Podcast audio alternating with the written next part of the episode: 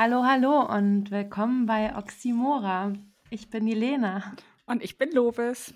Schön, dass, schön, schön, dass du da bist und schön, ja. schön, dass ihr zuhört. Ja, total schön. Wir sind jetzt schon in der fünften Aufnahme. Verrückt, ne? Es kehrt langsam so etwas wie Routine ein. Auch unser Wochenzyklus hat sich so routiniert mit dem Podcast. Ja, ja stimmt. Man hat immer noch mal sowas, auf das man sich freuen kann. Wissen die Leute eigentlich, wann wir aufnehmen? Wir nehmen meistens so freitags. Wir nehmen freitags auf, die Folge für die kommende Woche. Und ähm, das ist immer ganz schön, weil dann so das äh, erste Feedback von der davorigen Folge äh, immer schon so ein bisschen gesagt ist. Ja. Und wir dann eigentlich auch in einem guten Vibe sind, ne? Ja, für die Aufnahme. Ja. Man hat schon mal so einen Eindruck, ne? Für Wie ist deine Stimmung heute? Letzte Woche hatten wir ja beide PMS Deluxe. Ich hatte da, ich habe schon drüber nachgedacht, was ich sagen soll, weil ich war mir sicher, dass die Frage kommt und ich bin so diffus in meiner Stimmung. So ich habe Bock aufs Wochenende und bin ja. so richtig euphorisch drauf und andererseits hängt mir so die Woche nach, die so ein bisschen anstrengend, anstrengend war. Es war eine mhm. super anstrengende Woche für mich. Also von der Arbeit her und dann sind meine Kinder ja in freiwilliger Quarantäne, weil irgendwie Liebe. Quarantäne gibt es ja irgendwie gar nicht mehr. Nee. ja, aber die sind auf Nummer sicher gegangen. Bisher sind die auch weiterhin negativ von den Tests her. Also ich hoffe, was auch so bleibt. Ja, bei uns auch. Ich, äh, ich, ich bin, ich habe manchmal das Gefühl, dass wir mit die einzige Familie sind, in der noch niemand Corona hatte. Ja, oh Gott, ich muss auf Holz klopfen. also wirklich, ähm, ja. ja. es war bei mir ähnlich. Auch, auch die Kinder zu Hause, tatsächlich muss ich aber sagen, lief es ganz gut, weil äh, das äh, Dorf, von dem so oft gesprochen wird, mhm. das ist hier doch dann am Start und das war wieder einer dieser Wochen, wo ich wo mir bewusst geworden ist, wie ähm, wertvoll es ist, in der Nähe der Familie zu leben. Ja, das glaube ich. Das ist halt, wenn Kinder vielleicht Corona kriegen könnten, will halt die Familie auch nicht mehr drauf aufpassen. Ja. Oder wenn die Familie Corona hat. Wir haben unser ja. Thema noch gar nicht getroppt. Nee. Aber Familie ist ja schon der richtige, die richtige Bridge. Ja, ist es. es sind, äh, und auch dies, dieser Corona Konflikt ist ja auch, passt ja, ja auch dazu. Es und das um, Dorf. Ja, und das Dorf. Es geht um Generationen dieses Mal. Um alte Mädchen. Ja. Wollen wir das eigentlich ähm, mal so ein bisschen erörtern? Ich weiß ja nicht, weil das ist ja kein rein wissenschaftlich fundiertes ähm, Forschungsfeld, die Generation, sondern es ist ja mehr so die popkulturelle Schiene erläutern wir ja heute oder haben wir uns vorgenommen. Ne? Genau. Ne? Und natürlich wieder unsere persönlichen, persönlichen Empfindungen und Erfahrungen. Ja, möchtest du gerade einsteigen? Ja, ich, hast du sie, du die, hast die, die Frage, äh, ähm, die Frage ist, wo wir anfangen. Also ich würde sagen, wir starten am besten mit der letzten, mit der ersten Generation, die wir noch so bewusst erlebt haben, das ist nämlich die Kriegsgeneration, ne? Ja, ich würde auch sagen, wir fangen mit den ähm, noch lebenden Generationen, oder? Genau, die Silent, ja. die Silent ja. Generation. Die, die, sind, ist das, es gibt ja so unterschiedlich, es ist ja nie so ganz konkret, je nachdem, welche ähm, Quellen man bezieht, ist es ja ungefähr bis 28 oder 25, habe ich jetzt auch schon gefunden. Ja, 1925 20. bis 45 bis Kriegsende dann. Bis Kriegsende, genau. Das, das ist äh, in meinem Fall die Generation meiner Großeltern. Wie ist das bei dir? Ja, bei mir auch. Ich, also mein ähm, Großvater ist ja gestorben vor kurzem, der war 28, also der ist genau in, dem, in genau. dieser Generation meine, geworden. Bei mir 32, meine Ja, Großmutter. meine Großmutter ist auch 32, glaube ich auch. Ja. Ja. Und die andere 34, glaube ich. Also sie fallen voll noch rein. Ja. Und dann äh, kommen die äh, viel, viel zitierten Boomer. Ja.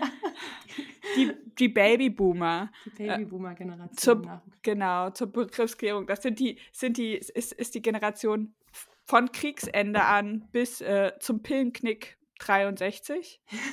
ja, das hast du schön gesagt, ja. genau. Genau, bis zum Pillenknick. Und das ist eine extra. Ja, genau, doch drei. Und Babyboomer selbsterklärend, weil das, eine, weil das extrem geburtenstarke Jahrgänge sind. Das merkt man auch. Die mhm. äh, sind thematisch ja auch immer ganz groß am Start, wenn man über, die, äh, über den demografischen Wandel spricht, äh, was passiert, weil die Boomer alle in Rente gehen. Ja, und auch bei den Wahlen, weil die tatsächlich ja, ja eine starke Mehrheit bilden. Und ja. ähm, damit ja auch, also das hatten wir jetzt gerade ja bei den Bundestagswahlen ja auch Wahlen für sich entscheiden können für ihre Generation, weil die einfach so viele Wähler haben. ja, das ist, das ist, das, das ist schon, das ist schon abgefahren. So, mein, äh, bei mir ist es übrigens äh, genau an der Grenze. Also mein Vater ist offiziell noch ein Boomer. Mhm. Äh, der ist 62 geboren und meine Mutter. Oh, meine auch. Ja. Ey, dann ist dein Papa auch 60 geworden. Mhm, genau. Ja, mein Papa auch. Schon dies, ja. Ähm, und ähm, meine Mutter ist schon Generation Z. Ähm, die ist 66 geboren. 66? Nee, nicht Genera Generation X. Meine ich doch. Ja. Entschuldigung, siehst du, jetzt komme ich durcheinander. X? Gener doch, ja. Genau, das ist sozusagen die äh, Generation von, warte, ich guck's nochmal. Generation Golf im Deutschen. Die Slacker. Ja, genau. Ähm, Generation Golf auch so schön, da passieren mir direkt ganze Bildwelten. 65 bis 80 sind das die Geburten, ja. Ja. Das Ach, ist, ist tatsächlich schon, ja, meine Mutter ist älter als mein Vater. Ah, ja, meine Mutter war äh, sehr jung, als sie mich bekommen hat. Und ich war ja schon das zweite Kind, meine Mutter. Aber das ist halt DDR-typisch gewesen. Auch. Ja. Ah, okay. So. Also, wenn du, wenn du bis 25 nicht zwei Kinder hattest, warst du eigentlich. Ähm, alte, alte Jungfer. ja, ja. Und das ist ganz witzig, weil ich würde sagen, auch sehr viele meiner Freunde gehören zu dieser Generation. Wenn man sieht, bis Jahrgang ähm, 80. Ja so muss ich sagen, dass. Hast du deinen Freundeskreis in dem? Ja, ja, und man merkt es tatsächlich auch einen minimalen Unterschied. Ja. Weil, die, weil die einfach ähm, im alten Jahrtausend schon ihre Jugend hatten. Und meine Jugend ja komplett im, in diesem Jahrtausend erst gestartet ja. ist. Finde ich spannend, dass du da so einen Freundeskreis hast. Das hm, ich habe äh, hab mehrere Freundinnen, die deutlich älter sind als ich. Ja. Und das ist halt immer lustig, wenn sie dann von der Love Parade und so. Nein, und, und, und von Berlin, Berlin nach der Wende, es war viel cooler und so. Und ich so, ja. mm da war ich acht. ja, ich überlege gerade, ich habe, glaube ich, zwei männliche Freunde aus dem, aus der Generation Golf, mit denen ich auch was mache, aktuell noch befreundet bin. Ähm, ja. Aber Freundinnen habe ich, glaube ich, alle in meiner Generation. Was ich schade finde, ich hätte eigentlich viel. Also früher war das noch anders, aber das waren jetzt nicht meine Freundinnen, sondern ich hing einfach total viel in dem Wollladen meiner Mutter ab. du bist so süß. Und da war natürlich eine ganz andere Generation ja. da verkehrt. Und das waren dann auch viele Freundinnen meiner Mutter und ihre Geschwister. Und die gehören auch in die Generation X. Und ähm, also meine Mutter nicht, aber ihre jüngeren Schwestern sind ja. auch viele in der Generation X. Und da hatte ich tatsächlich auch eher noch diesen Freundeskreis in der Generation. Aber durch den Umzug. Ich habe ich hab da auch viele Sympathien für die Generation. Ja. So, auch weil ich die als weniger, also meine persönlichen Erfahrungen mit der Generation ist, dass sie weniger streng sind und meistens sehr ähm, progressiv denken. Also die Leute, die ich aus der Generation kenne. Ja, wann gab es denn, wie hießen die denn, die, ach, das sagte man immer, die, es gab da auch so eine Grenze, so popkulturell. Es gab ja die, die so dem Hippietum noch nachhingen. Ja. Und alternativer waren. Und dann gab es doch die junge Liberale. Wie hat man die denn noch? Die Popper. Die Popper. Christian, die Christian Lindners. Ja, die waren doch in der Generation Golf, ja. oder? Die Popper ja, auf jeden Fall. Golf, ne? Ja. Aber Weil ich glaube, aber ich glaube, ja. die Popper, kann, kann es sein, dass die Popper eher äh, ein ausschließlich ähm, westdeutsches Phänomen war? Weil ich glaube, das ostdeutsche Pendant dazu wären die, ähm, also weil ja Konsum. Ja, ja, ich in, glaube auch, wo du es jetzt sagst. Weil das Poppertum, das Poppertum basiert ja auf Konsum und Selbstdarstellung über äh, Dinge, die man konsumiert, mhm. würde ich jetzt ja. so runterbrechen. Ja, und das ist ja im Sozialismus ein bisschen schwierig. ja, stimmt. Was war das Pendant bei euch? Ich glaube, äh, wenn man den äh, Popper als glatten an, äh, äh Bürger beschreiben mhm. würde, würde ich sagen, das waren so die äh, parteitreuen Genossen und Genossinnen. Ah, ja. Ja. Also das war ja das Pendant zum Subversivsein in, ja. in der DDR, war ja, dass du einfach angepasst warst und in den, in den ähm, Institutionen dieser, der DDR-Diktatur funktioniert hast. Ja, und dann sind ja auch die, das ist ja total spannend, auch mit unserem Ost-West-Gefälle hier in dem Podcast. Super. Das ist total spannend zu sehen, weil wir ja dann, wir sind ja die ähm, Millennials. Wir sind die Millennials. Wir, wir sind Millennials. Wir sind äh, 81 äh, bis 96. Das ist krass, weil das fast alle meiner ähm, dann fast alle meiner Freunde mit einfasst, würde ich sagen. Ja. Und wir sind auch die Erste, die tatsächlich, wo dann mehr Parallelen da sind äh, in der Sozialisierung und in der Erziehung. Als ich würde auch sagen. In der Spaltungszeit, ne? Da. Ich denke auch. Ich denke auch. Und äh, ich glaube, wir sind auch ähm, die erste Generation, die tatsächlich, also wenn man das jetzt auf dieses Ost-West äh, beschränkt, die ernsthaft versucht, das äh, vereinte mhm. Deutschland mhm. zu leben. Ja. Also ich, ich weiß natürlich, dass es immer noch total viele Vorbehalte gibt, also auf beiden Seiten. Mhm. Ähm, aber ich muss ganz ehrlich sagen, mir war das immer so egal. Ich habe das dann immer eher von Dritten mitbekommen, dass das irgendwie eine Rolle gespielt hat. Mir war das ja gar nicht bewusst als Kind, ja, dass ich im klar. Osten geboren bin. Mir war das nicht bewusst. Ich meine, ich habe sogar noch eine DDR-Geburtsurkunde. Ich bin ja 88 geboren. Ja. Ähm, also ne, Juli 88, da, da, das war noch nicht, das hätten meine, hätte, hätte meinen Eltern da jemand gesagt, dass äh, zwei Jahre später, also dass mein zweiter Geburtstag einfach in, in einem vereinten Deutschland gefeiert ja. wird, das hätten die niemals geglaubt, das war ja nicht absehbar. So, ja, verrückt. Ja, wenn man sich das überlegt, was eine, was eine Zeit und wie schnell das dann ging mit der Mauer und für, für dich dann total selbstverständlich. Aber das ist auch mit den Generationen, ne, wo man in der Zeit, in der man groß wird, also was da gerade herrscht, ist einfach dann selbstverständlich. Das ist es, es war für mich so auch, es war für mich so absurd, weil ich als alle meine Erinnerungen haben, sind natürlich vollkommen frei von, ähm, also meine Kindheitserinnerungen sind frei von so Mangel Erinnerungen. Ja. Und wenn meine Eltern mir, also meine Mutter hat mir erzählt, das ist so ein Klischee mit den Bananen, ne? Aber Babys essen halt gerne Bananen. Meine Mutter hatte zwei Babys, mein großer Bruder und ich sind nur ein Jahr auseinander. Oh wow. Ähm. Und meine Mutter hat halt echt noch für Bananen so angestanden, weil sie Babybrei da draus gemacht hat.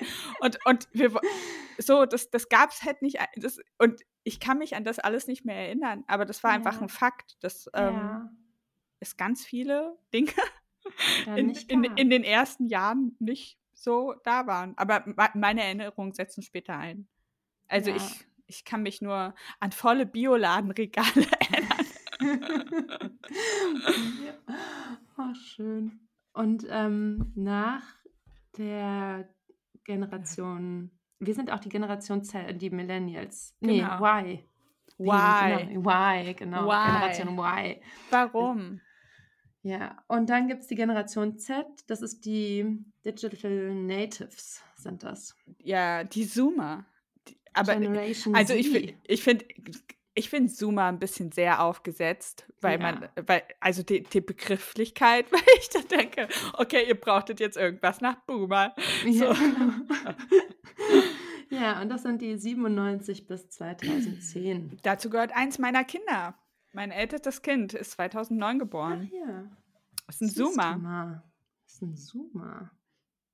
Spannend. Ja. Äh, hast du eine Meinung zu der Generation?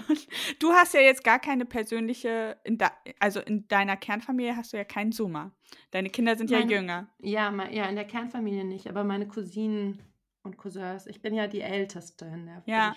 Nee, ich habe noch einen älteren. Du bist Cousin, das aber dann älteste Enkelkind deiner Großeltern. Genau. Und danach, also ich habe gebabysittet auf all die anderen, die dann ah.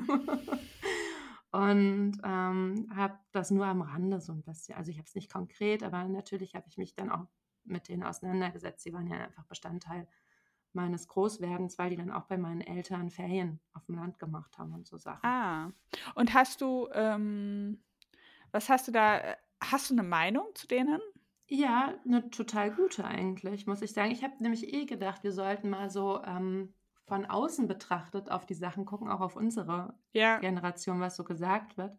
Aber zur Generation Z habe ich, also ich, für mich ist das halt so, ne, bei uns wurde uns ja noch diese Politikverdrossenheit vorgeworfen und dieses ähm, auf sich fokussiert sein. Die Generation Selfie-Stick sind wir ja noch.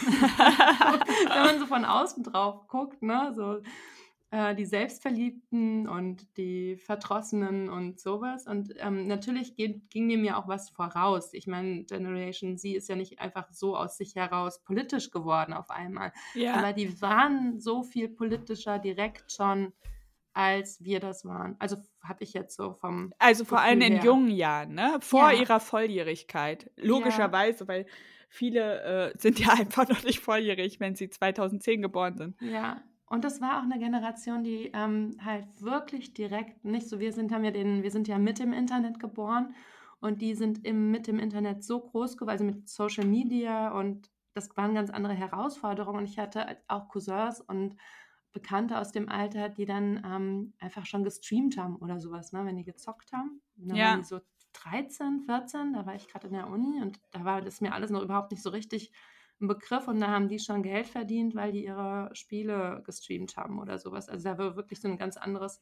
Verständnis für. Medien da und die hatten dann auf einmal schon so mit 14 ein Einkommen.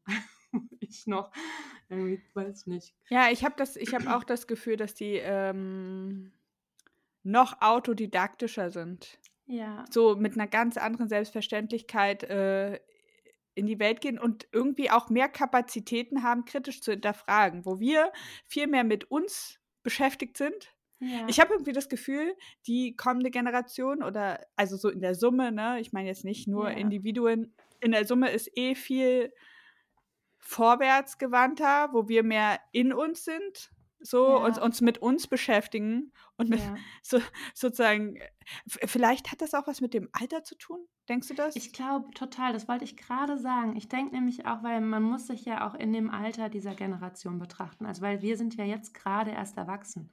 Ja. Also würde ich jetzt sagen, wir sind jetzt die, die Kinder haben und das waren ja unsere Eltern, also die Boomer in den Nullerjahren dann, ja. in den 90ern.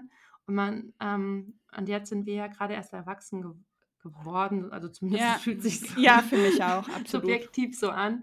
Und ähm, die anderen, die sind ja noch gar nicht an dem Punkt. Das heißt, bei uns, wir sind ja auch die Generation, die jetzt das Kapital quasi hat. Ne? Und ja. die jetzt die Möglichkeiten, die jetzt Kinder erzieht. Und das äh, ist ja, also ich finde, man kann erst so einen Blick, bei den Boomern lässt sich ja so ein allgemeinerer Blick drauf werfen, weil die ja schon viele Stadien durch gelebt haben. Und bei uns, wir sind ja jetzt erst Wir sind erst geschlüpft. Wir ja. sind von der Raupe. Wir sind noch Babys. Also bei uns würde, wir könnten wahrscheinlich ähm, die Generation Z erst vergleichen mit. Wenn sie ähm, sich endlich mal verpuppt haben. Ja, mit uns in den Nullerjahren. Ja, wahrscheinlich. Aber auch da muss ich sagen, retrospektiv, ich habe das Gefühl, äh, unsere Generation zum Beispiel war in ihren Teenager- und Jugend, sehr jungen Erwachsenenjahren viel gesplitterter. Ja.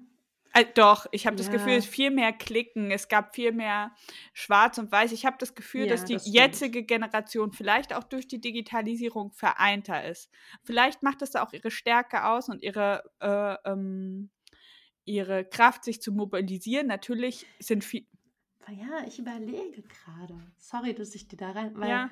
für mich ist jetzt auch ähm, aber vielleicht auch die Generation halt die, die die FDP gewählt hat. also die Generation Z. Ne? Aber das hat ja was mit den, mit, also ich glaube, in erster Linie hat das auch was mit Wahlkampfstrategie zu tun. Ja. Die FDP hat einfach die, äh, die ähm, Generation äh, äh, sie da abgeholt, wo sie steht, nämlich im Internet. Ja. So, und das haben ganz viele andere Parteien einfach ähm, verkackt. Ja. So. Und äh, natürlich ähm, sind, ich glaube, das muss man den, trotz aller, äh, trotz Fridays for Future, glaube ich einfach, dass das, dass die äh, Generation sie sehr konsumorientiert ist. Ja. Ich weiß klar. nicht, ich weiß nicht, ob sich das noch steigert und steigert und steigert, aber wir sind nun mal im Spätkapitalismus. Ja. Und was passt besser als, ähm, als, als was passt besser als die FDP zum Spätkapitalismus?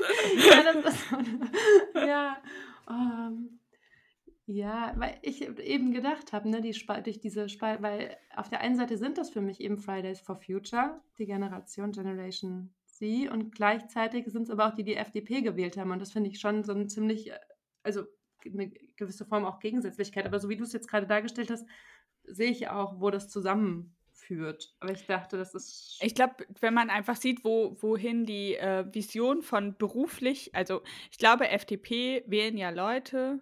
Keine Angst, ich habe nicht FDP gewählt, Leute. Okay. Ähm, das, das wär, was du willst. Nee, aber das wäre das wär, das wär aber wirklich lustig. Also stell dir vor, ich würde FDP wählen. Ähm,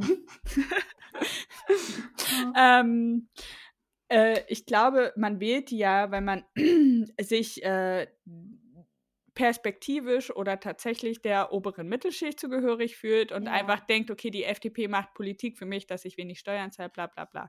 So. Man hat ja, ja ich, ich glaube, FDP zu wählen, das hat einfach auch was damit zu tun, sehr wenig andere im Blick zu haben, sondern sehr den, den eigenen Wohlstand auf dem Zettel.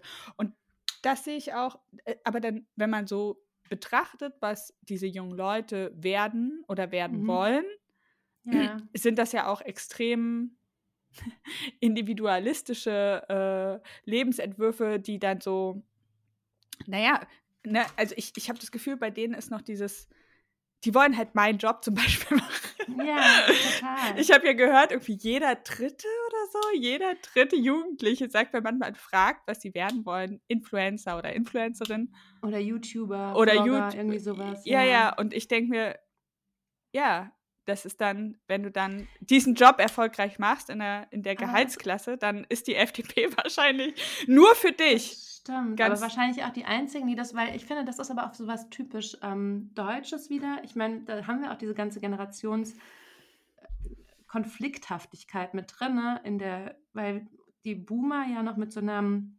klassischen Arbeitsverständnis groß geworden sind. Ne? Die sind arbeiten gegangen, das stand im Fokus und das Leben musste sich so um die Arbeit drumherum ja.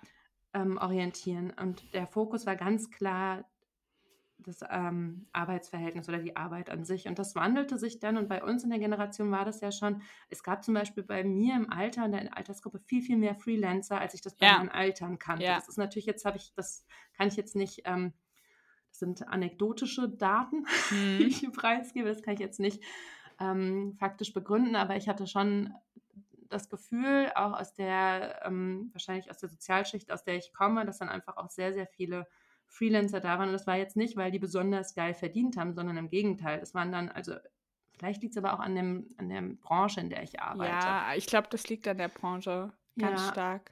Aber ähm, dieses Freelancer-Tum, also es gab früher bei meinen Eltern, wusste ich, es gab Selbstständige, das waren eigentlich alle bei mir in der Familie, waren ja schon selbstständig. Die hatten Läden oder die hatten Firmen, aber dieses Freelancen, also dass man von in Firmen selbst flexibel arbeitet, ich bin mal in der Firma, mal in der Firma, mal in dem Projekt involviert, mal in dem Projekt, das kannte ich dann erst aus meiner Generation. Ja. Und hatte dann das Gefühl, das ist aber auch aus diesem Wunsch geboren, dass die Millennials sich eher auch ähm, wünschen, nicht die gleichen ähm, nicht die Prioritätssetzung der Elterngeneration zu übernehmen, sondern das Leben in den Fokus zu stellen und die Arbeit soll drumherum funktionieren. Und da passt natürlich dein Job auch voll rein. Ne? Dieser Wunsch, ich muss meine Familie hinbekommen und die Arbeit soll möglichst flexibel drumherum passen. Oder ich soll, will mein Leben hinkriegen, ich will auch mal um die Welt jetten und da möchte ich halt auch, wie weiß ich nicht, Carrie von Six and the City einfach mal ja. Ich will mein Notebook tippen. Ah, ich habe übrigens, ich habe heute übrigens ein Tütü an. Soll ich dir zeigen? Ja, geil. Siehst toll aus. Ich habe mir, hab mir überlegt, nachher, also Jan hat schon gesagt, du, du musst aber was anderes anziehen, bevor wir in den Garten gehen. Nee. nee, ich gehe so auf den Apfelbaum und beschneide ihn. Ja. ja. Das sieht schön aus. Ja, ähm, ich bin aber auch oft dann spontan im Garten mit den falschen Klamotten. Ich auch. Ich, ich, ich sage auch immer jedes Mal, ich, ich stehe ja sehr auf weiße Turnschuhe. Mhm. Bin ich ja. der, das ist der Popper in mir. Ja, ähm, bei mir auch. und ich denke mir bei jedem neuen Paar Turnschuhe, immer wenn ich, also, also ich kaufe mir, ich kaufe mir so, keine Ahnung, anderthalb Paar Turnschuhe im Jahr. Mhm. Ne? Ja, und jedes Mal, jedes Mal, also einfach auch, weil ich die abtrage, ne? Also mhm. ich, ich bin halt niemand, der so ähm, sehr, ich, keine Ahnung, Fußfehlstellung, Löcher in den Sohlen. Auf jeden Fall, auf jeden Fall äh, habe ich ähm, bei jedem neuen Paar Schuhe, ich nehme die aus dem Karton und dann sage ich immer, niemals in den Garten. Niemals. Diese, also diesmal nicht. Diesmal. Lovis, du schaffst es. Und du kannst aber wissen, irgendwann so stehe ich im Garten, im Schlamm, guck an meinen Füßen runter ja, und denk so, fuck, Mist! Und ich schaffe das auch mit Sachen, die ich mir neu kaufe. Ich habe die dann drei Stunden so gefühlt und sage mir so, auf keinen Fall den Garten. Das ist ein so. Und drei Stunden später, an dem gleichen Tag, als, als ich mir die gekauft habe, stehe ich mit den Sachen im Garten und krame und ich weiß nicht, was der Mann Patrick macht sich da auch immer schon so lustig drüber und sagt immer, oh ja, ein Kaschmirpulli, den kannst du ja dann im Garten tragen. was Edles gegönnt für den Garten. Best, ja. be beste Garderobe. Äh, oh. Ja, es ist halt. Ich habe ich hab aber sehr viel Sympathien für die Generation Z. Ich, ich bewundere äh, die, ich mag auch deren Selbstbewusstsein. Mhm. Ich, ähm, ich war am Anfang ein bisschen neidisch auf das Selbstbewusstsein, muss ich ganz ehrlich sagen. Es fiel mir schwer. Ich dachte so, Alter, wie unreflektiert seid ihr denn, dass ihr so äh, äh, äh, und denkt, okay, ihr kriegt ja. gar nichts hin und wir machen das jetzt so, weil, weil ich mich so ich, ich habe meine Kohorte übergangen gefühlt. Ja. Ich dachte, wir haben, wir, wir waren doch auch, wir hatten Emos ja. und, und Punks und Gothic. Okay, Punks gab es schon vorher, das ja. ist. Aber ähm, ich, ich finde die, find die sehr sympathisch und ich finde, ich, ich merke den Spirit auch bei meinem großen Sohn. Ja. Ich merke die, also der war einfach, als Fridays for Future losging, war der neun. Ne? Ja, ja. Und der war einfach schon dann so in diesem, okay, Mami, haben wir noch irgendwie Plakatfarbe? Ja, ich gehe da heute Abend, heute hin und dieses Schule schwänzen, ja. die haben richtig von der Schule verboten gekriegt, dorthin zu gehen, ne? Das ja. war halt auch so ein, also ich meine, Fridays for Future dieser Schulstreik, das sieht man als Erwachsene, denkt man so, ja, ist ja so ein bisschen lächerlich, so, ne? Aber für ja. die, für, für, für meinen Viert- oder Fünftklässler damals, ja, Viert, ja. Viertklässler zu sagen, okay, Mama, ich schwänze freitags die Schule, ich gehe auf eine Demo. Also das musst du erstmal bringen, dafür brauchst du ja. mal richtig. Ja. ja, ich hätte mich das nicht getraut. Nee, ich auch nicht. Also vielleicht dann, wenn die Stimmung und die Generation so mitgegangen wäre, aber ich finde auch, ich habe genau wie du unheimliche Sympathien für diese Generation und ich war im ersten Moment auch total eifersüchtig. Also nicht total, ne? Eifersucht ist ja auch so Missgunst. Ich habe das jetzt nicht, dass ich es dir nicht gegönnt hatte, aber ich war so, ich dachte, oh, sind die geil. Was für ein, so was, was für ein Spirit so. Ja, wie, wie großartig die sind, ne? Endlich meine Generation, die so aber ich finde auch, ich habe jetzt gerade auch beim Durchlesen zu den, ähm, zu unseren Quellen oder den äh, Artikeln, die wir uns hin und her geschickt haben, habe ich aber auch so das Gefühl gehabt, ich finde unsere, also die Millennials, die sind auch irgendwie so ein bisschen arg negativ konnotiert. Ja. Melancholisch. Ich, nicht nur das, aber auch so, ich weiß nicht, aber vielleicht, naja, ich meine, die Boomer, die beschweren sich ja auch, dass ich, das ist aber auch so, ja, das traurig, weil deren Weltvorstellung, deren Werte und deren Ansichten auf die auf ihre Welt ja jetzt komplett in Frage gestellt wird. Und dann ist es, hat es ja gleichzeitig so ein Gefühl von ähm, nicht wertschätzen. Also als wäre das nicht, als würde man nicht wertschätzen, was die geleistet haben. Ne? Weil wir jetzt sagen so, oh, ja, 40-Stunden-Woche ist nichts und ihr habt konsumiert wie blöde, Klimawandel, habt ihr nicht mehr, weißt du, so, jetzt ist er jetzt schon seit 30 Jahren Thema, warum habt ihr das so verschlafen und weißt du so, also ja. kriegen es ja auch ordentlich ab, aber ich habe auch das ähm, gleichzeitige Gefühl, dass wir von den Boomern so komplett missverstanden wurden. Also es sind ja unsere Eltern. Ja. Aber ich habe auch das Gefühl, dass die so auf uns geguckt haben, gedacht haben, so, nee, was ist mit dieser Schlafbacken-Generation los? Ne? So, Ja, Schlafbacken und verzogen. Ja, weil wir hatten ja alles. Uns ging es, die waren ja die Nachkriegsgeneration, hatten ja eigentlich auch alles. Ich schenke mir mal Tee ein, wenn meine äh, Stimme hier so ja. brüchig wird. Ähm, und ich hatte aber auch so das Gefühl, ich, wahrscheinlich ist es aber auch bei allen, obwohl du bist ja jetzt Mutter von Generation Z und findest es ja gut, was sie machen. Und ich hatte halt das Gefühl, dass bei den Boomern so ein Blick auf die Millennials war, dass sie so gedacht haben, so, oh, die sind mhm. nur mit sich beschäftigt, die hängen da in diesen Social-Media-Dingern, ah, weißt du, die machen nur Selfies, die gehen nicht mehr wählen, die denen geht's ja. zu gut, wir haben die verweichlicht. Also das, das ist eh noch etwas mit diesem Verwöhnen und Verweichlichen und etwas, worüber was mega, was auch so ein starkes Gefühl in mir erzeugt, ist ähm, äh, die Frage, und da würde ich super gerne deine, deine Meinung dazu wissen, wie du das siehst, dass es ja jeder Generation seit 100 Jahren mit mhm. Ausnahme des Bruchs durch den Krieg oder auch schon länger perspektivisch immer besser ging. Jede ja. Generation ging, jeder Generation ging es besser als der vorhergegangenen. Wirtschaftlich, gesundheitlich, äh, ja. ähm, die Lebenserwartung stieg und stieg und stieg, das Pro-Kopf-Einkommen stieg und stieg, der Pro-Kopf-Wohnraum stieg und stieg, alles ja. ist immer gestiegen. Und wir stehen ja jetzt an einem Punkt, wo man sagt, okay, die Generation Alpha, die die Generation Z folgt, also die Jahrgänge von 2011 bis 2025. Meine Kinder, genau. Genau, meine, meine jüngeren und deine Kinder, so und die Kinder der meisten unserer ZuhörerInnen. Ja. Ähm, ich glaube, es wird da einen Bruch geben, ja. was ja durch, durch, durch die Klimakrise verursacht. Ich glaube auch, die Klimakrise äh, zieht ja ihre Kreise. Das äh, bleibt ja nicht glaub, dabei. Ich glaube, das ist auch schon, ich weiß, Corona ist ja schon der erste Indikator ja. dafür.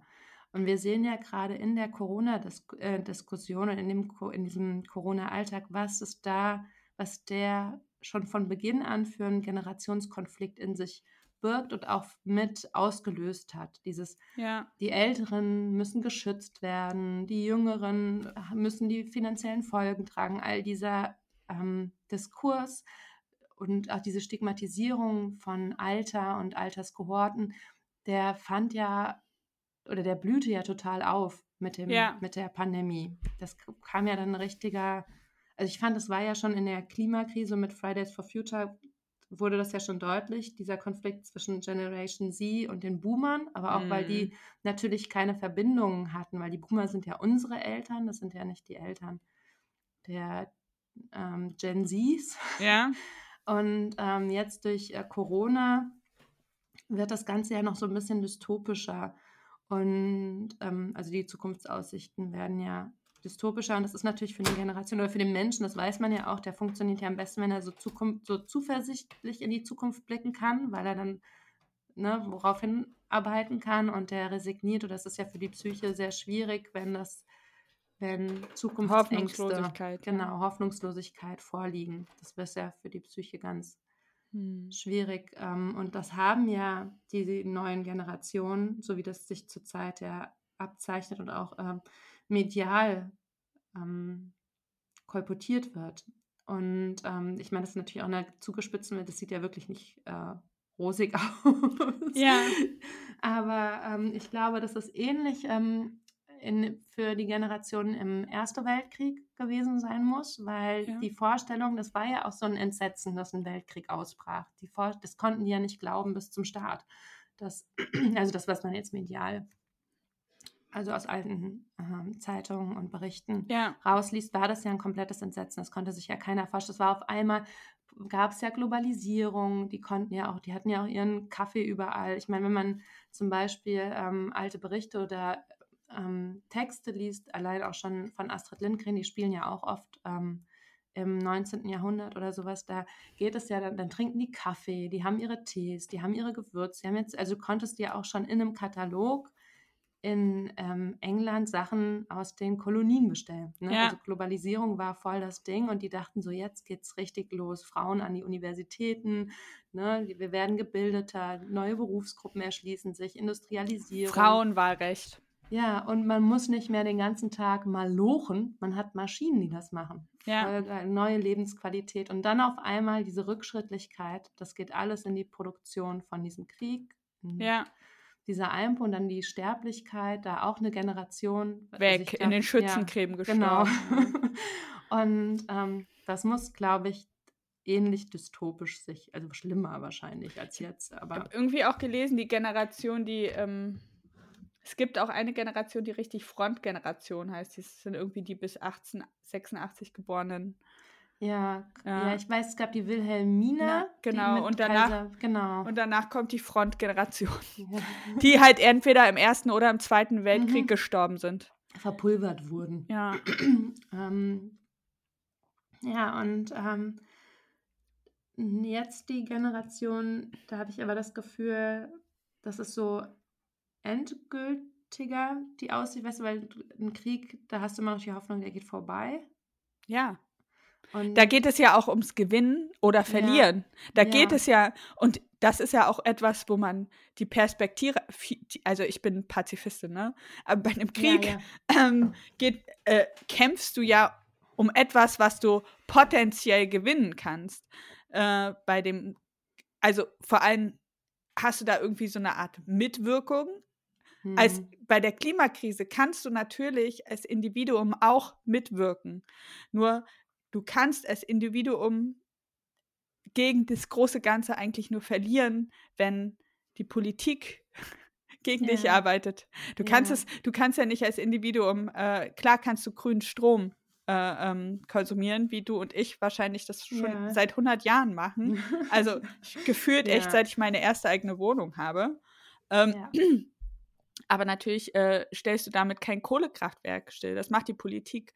Ja. Und ich glaube, diese, also das habe ich ganz stark, diese Resignation, damit habe ich auch zu tun. So. Ja. Dass, dass mich das nicht, dass ich kein Arschloch werde über diese ja. Resignation. Ja. Ähm, Ging das dir auch so, dass du noch dachtest, als es anfing mit ähm, Fridays for Future, so dass du sehr nachhaltig konsumiert hast und auch deinen Konsum möglichst reduziert hast, weil so auf äh, festes Shampoo und weniger hm, und, und das aber jetzt so langsam in so eine Resignation im Konsumverhalten auch kippt, dass du dann denkst, ja, aber Fall. es ändert jetzt nichts und ich jetzt viel mehr wieder vom Konsum wieder gucke, nicht um nur nach Nachhaltigkeit, sondern auch, was ich jetzt möchte. Mhm. und merke, da ist es vielleicht ja, ja, ja, ich glaube, so ich, ich, ich, glaube, ich glaube, dadurch, dass man ja äh, ein paar Jahre lang gespürt hat, ähm, je nachdem, wie eingeschränkt man sich fühlt, durch, mhm. durch die Umstellung seines Lebens. Ich, hab, ja. äh, ich, ich empfinde manche Sachen zum Beispiel als sehr einschränkend. Zum Beispiel festes Shampoo funktioniert bei mir. Ja. Null. Also ich habe jetzt eins, dem gebe ich jetzt gerade eine Chance. Das ist ja. äh, okay, aber das habe ich erst fünfmal benutzt. Kann ich langfristig noch nicht sagen, aber es kann auch einfach sein, dass ich bald aussehe wie ein Besen. Aber das war zum Beispiel für mich, äh, ist für mich eine krasse äh, Einschränkung. Da war ich, da war ich nicht so konsequent, aber bei anderen Sachen war ich, ähm, dahinter frage ich jetzt natürlich, okay, wie, wie sinnvoll war das? Und bei mhm. anderen rede ich es mir einfach konsequent ein. Zum Beispiel mein, ähm, äh, die Umstellung meiner Ernährung, mhm. so, dass ich bei, bei Ernährung, aber auch nicht vollumfänglich so, ne? Ich stehe zum Beispiel mega auf Obst. Jeder, ja. jeder weiß das im Internet. Ja. Ähm, ich, äh, das, das war mal mein, bei uns, als ich ein Kind war, gab es immer nur Äpfel, ne? Ja, äh, bei uns, ja. Ähm, Litschis oh, mal, weiß ich noch genau, als wir, meine Mutter ey, mit ich hab, nach Hause ich, kam. Ich habe mir zu meinem zehnten Geburtstag, zu meinem zehnten Geburtstag, weißt du, was ich mir gewünscht habe? Hm? Kennst du diese großen Wassermelonen, diese ovalen? Ja. Mhm. Die gab es eigentlich nicht so viel bei uns, auch in den Läden. Ja. Ähm, das war eher so aus so amerikanischen Filmen. Ja. Auf jeden Fall habe ich gesagt, ich will gar nichts. Ich will nur so eine Wassermelone und zwar nur für mich. Ich habe halt schon immer so gerne Obst gegessen. Man musste, ja. man musste mich auch immer aus so äh, Obstbäumen wegreißen. Ich habe mich da drin festgekrallt und einfach drei Kilo Kirschen gegessen, oder? Ja. Und, und so Erdbeerfeld zum selber pflücken, wenn wir zu sowas hingefahren sind als Kind. Ich habe wirklich gegessen, bis, bis es mir aus den Ohren rauskam. ich liebe Obst und deswegen oh, bin ich zum Beispiel bei meinem Obstkonsum null nachhaltig. Das heißt bei mir effektive Lebensqualität. Ich habe das mal versucht, mich so saisonal zu ernähren, also wirklich. Ja. Ich gehe kaputt, ey. Ich, ich kann mir nachmittags einfach keine Kohlrübe aufschneiden und die snacken. Nee, nee, das auch nicht hin. so. Und auch so, weiß ich nicht. Also da bin ich zum Beispiel nicht, nicht konsequent. Und was auch lustig ist, ich habe ja kein Auto, weil ich nicht Auto fahren kann. Mhm. Ähm, ich habe natürlich immer gerne so getan, als ob das Absicht ist. Nein, yeah. äh, ähm, ich, ich, ich habe kein Problem, in meinem Alltag kein Auto zu benutzen. Und ich denke, ich bin bei ganz vielen Sachen. Ich habe mal meinen Fußabdruck ausgerechnet, der ist yeah. weit unter dem Durchschnitt des deutschen Bundesbürgers. Bei uns auch, ja. So. Aber ich glaube, das ist ja auch. Äh, ich weiß auch nicht, ob ich, ob ich bereit bin, mich als, als, als Mensch für alles einzuschränken. Das hört sich ja. arschig an, so, ne? Aber zum Beispiel ich hatte ganz lange eine sehr strenge Meinung zum Reisen. Ne? Mhm. Ne? Ganz lange, okay, Flugreisen geht gar nicht. Ich bin irgendwie sechs Jahre nicht geflogen. Mhm. Sieben Jahre, sieben Jahre nicht geflogen. So, ja. weil ich dachte, okay, scheiße und äh, bla. Und das war auch ne, zu Beginn von Fridays for Future und meiner eigenen Umweltpolitisierung. Mhm. So. Ähm, ja. Und habe das ganz lange nicht gemacht. Und ich habe so krasses Fernweh.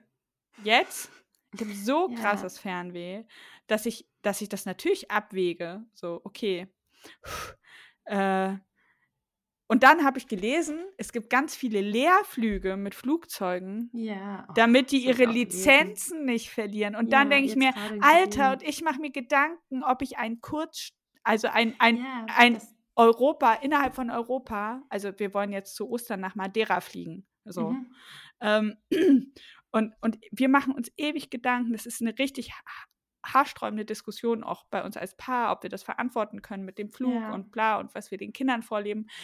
Und, und darüber machen wir uns Gedanken und gleichzeitig gibt es halt diese, diese Scheiße. Und dann ja, denke ich mir. Das ist diese Diskrepanz zwischen dem, zwischen dem Narrativ Eigenverantwortung und was eigentlich politisch passiert. Und dass das total auseinanderklafft. Also, dass du dich so einschränken kannst, wie du willst, aber das nur, also eigentlich verpufft der Effekt meines Verzichts. Ja, du kannst es erstmal auch nicht überblicken. Du denkst dann, ja, du kaufst die und diese und am Ende ist auch irgendwas wieder nicht richtig mit der Marke, weil die, ich weiß nicht, wen unterstützt oder finanziert wird aus irgendwelchen Vereinen, die ja. fragwürdig an.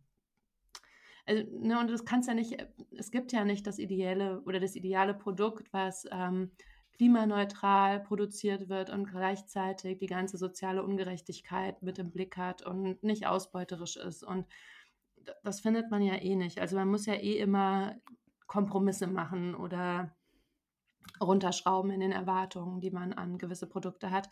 Aber ich habe jetzt gemerkt, auch durch die ähm, Krise oder durch die Pandemie, wo man dann ähm, erstmal habe ich mich davor ganz schön eingeschränkt. Auch, ne, ich habe ja auch Stoff gewickelt und ich habe auch feste Shampoos benutzt. Ich habe Reisen ist bei mir nochmal ein anderes Ding. Das kriege ich, ich weiß nicht, woran das liegt. Vielleicht meinem Hirn.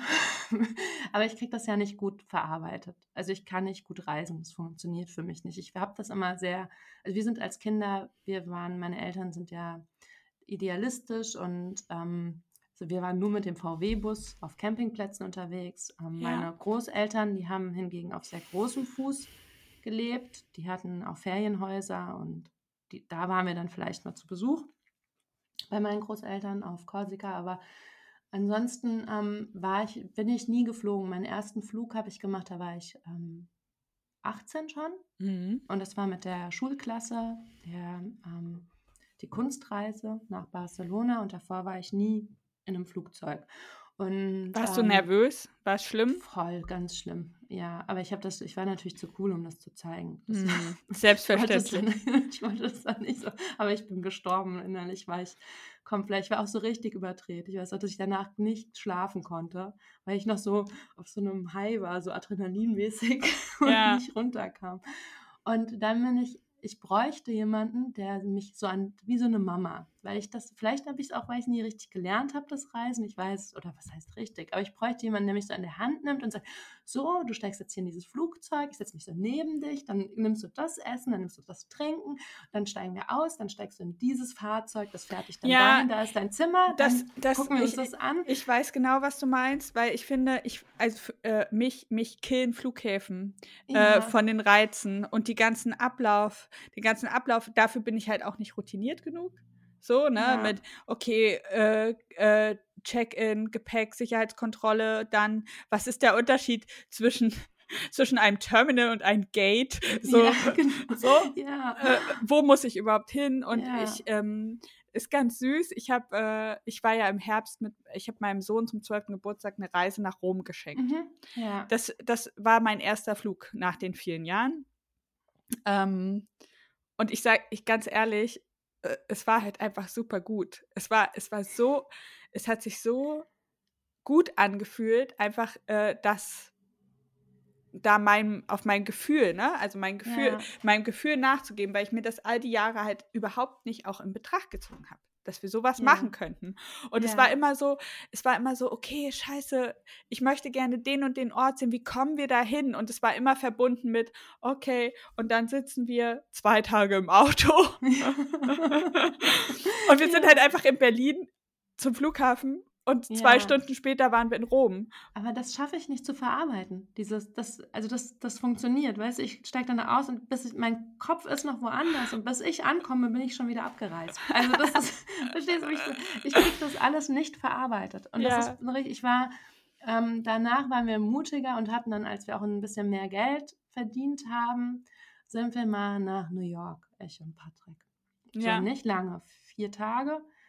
Ich war. Vor also den ich, Kindern? Ja, mhm. und wir hatten, also es ist halt wirklich, ich war komplett durch. So diese, diese lange Reise, dann alles anders, dann das Essen. Ich habe mich so europäisch und konservativ gefühlt. Dachte, das ist doch kein Essen, wieso soll ich das essen? Und da war ich ja schon Vegetarierin und das war fast unmöglich, was. Dann habe ich mir so einen Gartensalat bestellt und selbst da war dann noch Speck mit drin oder Bacon es, oder sowas. Ich fand es auch so geil in Frankreich im Sommer. Es war auch so ich, hab, ich wollte einfach Salat ohne Fleisch und überall ja. war entweder Hühnchen oder Speck mit drauf. Ja. Und so war das da auch. Selbst die Pancakes musste ich dann poolen, weil da noch irgendwelche Speckwürfel mit drin waren. Und dann war ich so, und ich bin auch sofort richtig heftig krank geworden. Und das Scheiße. ist so typisch für mich, wenn ich verreise, werde ich immer, ich habe die schlimmsten Krankheiten, wenn ich verreise. Von Lungenentzündungen und sonstigen. Ich hatte sogar irgendwann mal in Italien mich mit einem Pilz infiziert, der meine Haut aufgefressen hat. Oh mein Gott! Oh mein Gott! Und ich musste so heftig Antibiotika nehmen, weil ich bin in irgendeinen so Tümpel gesprungen. da. Alter, da sind die Adria und das Mittelmeer und du springst in einem Tümpel, ne? Ja. Und dann hatte ich mir so einen Hautpilz eingefangen und der hat so richtig tiefe Löcher. Also nicht so mit, der hat sich alle Hautstellen, es war blankes Fleisch. Da hat sich nur eine Blase gebildet. Das war super eklig. Die ist aufgegangen und dann war da nichts mehr an Hautschicht drin. Das war das pure Fleisch. Und das ging dann. Jetzt schalten ganz viele Ablehner. Und dann musste ich richtig heftig, da habe ich sieben Wochen lang Antibiotika genommen. Danach.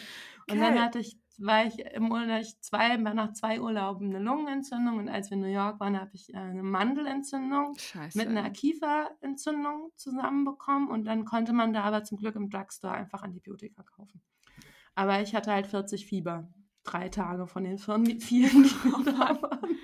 Und ich kriege das nicht hin. Also das ist bestimmt auch psychosomatisch, dass ich dann so krank werde. Und das sind ja nicht irgendwie irgendwelche Krankheiten, sondern es sind immer richtig heftige Infekte.